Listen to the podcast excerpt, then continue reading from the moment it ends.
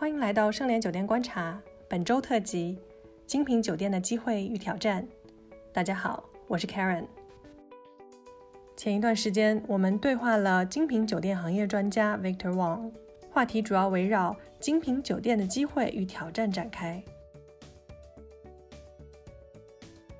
所谓精品酒店，指那些具有浓郁当地文化特色和独特历史记忆的酒店，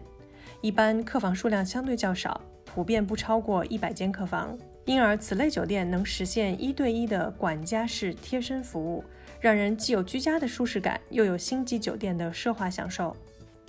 但由于定位概念不够清晰，也没有精品酒店协会等专业机构统一的定义及推广，导致市场理解变得非常的模糊。现在精品酒店也很难将自己与民宿区分开来。通常来说，精品酒店的客人要求奢华独特的住宿体验，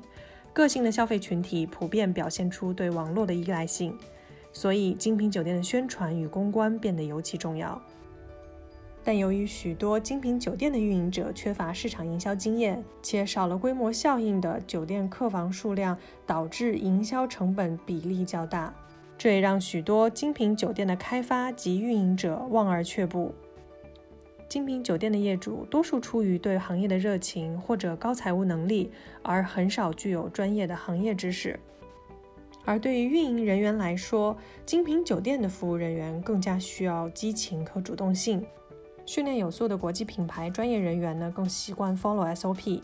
这也导致产品期待和实际的误差。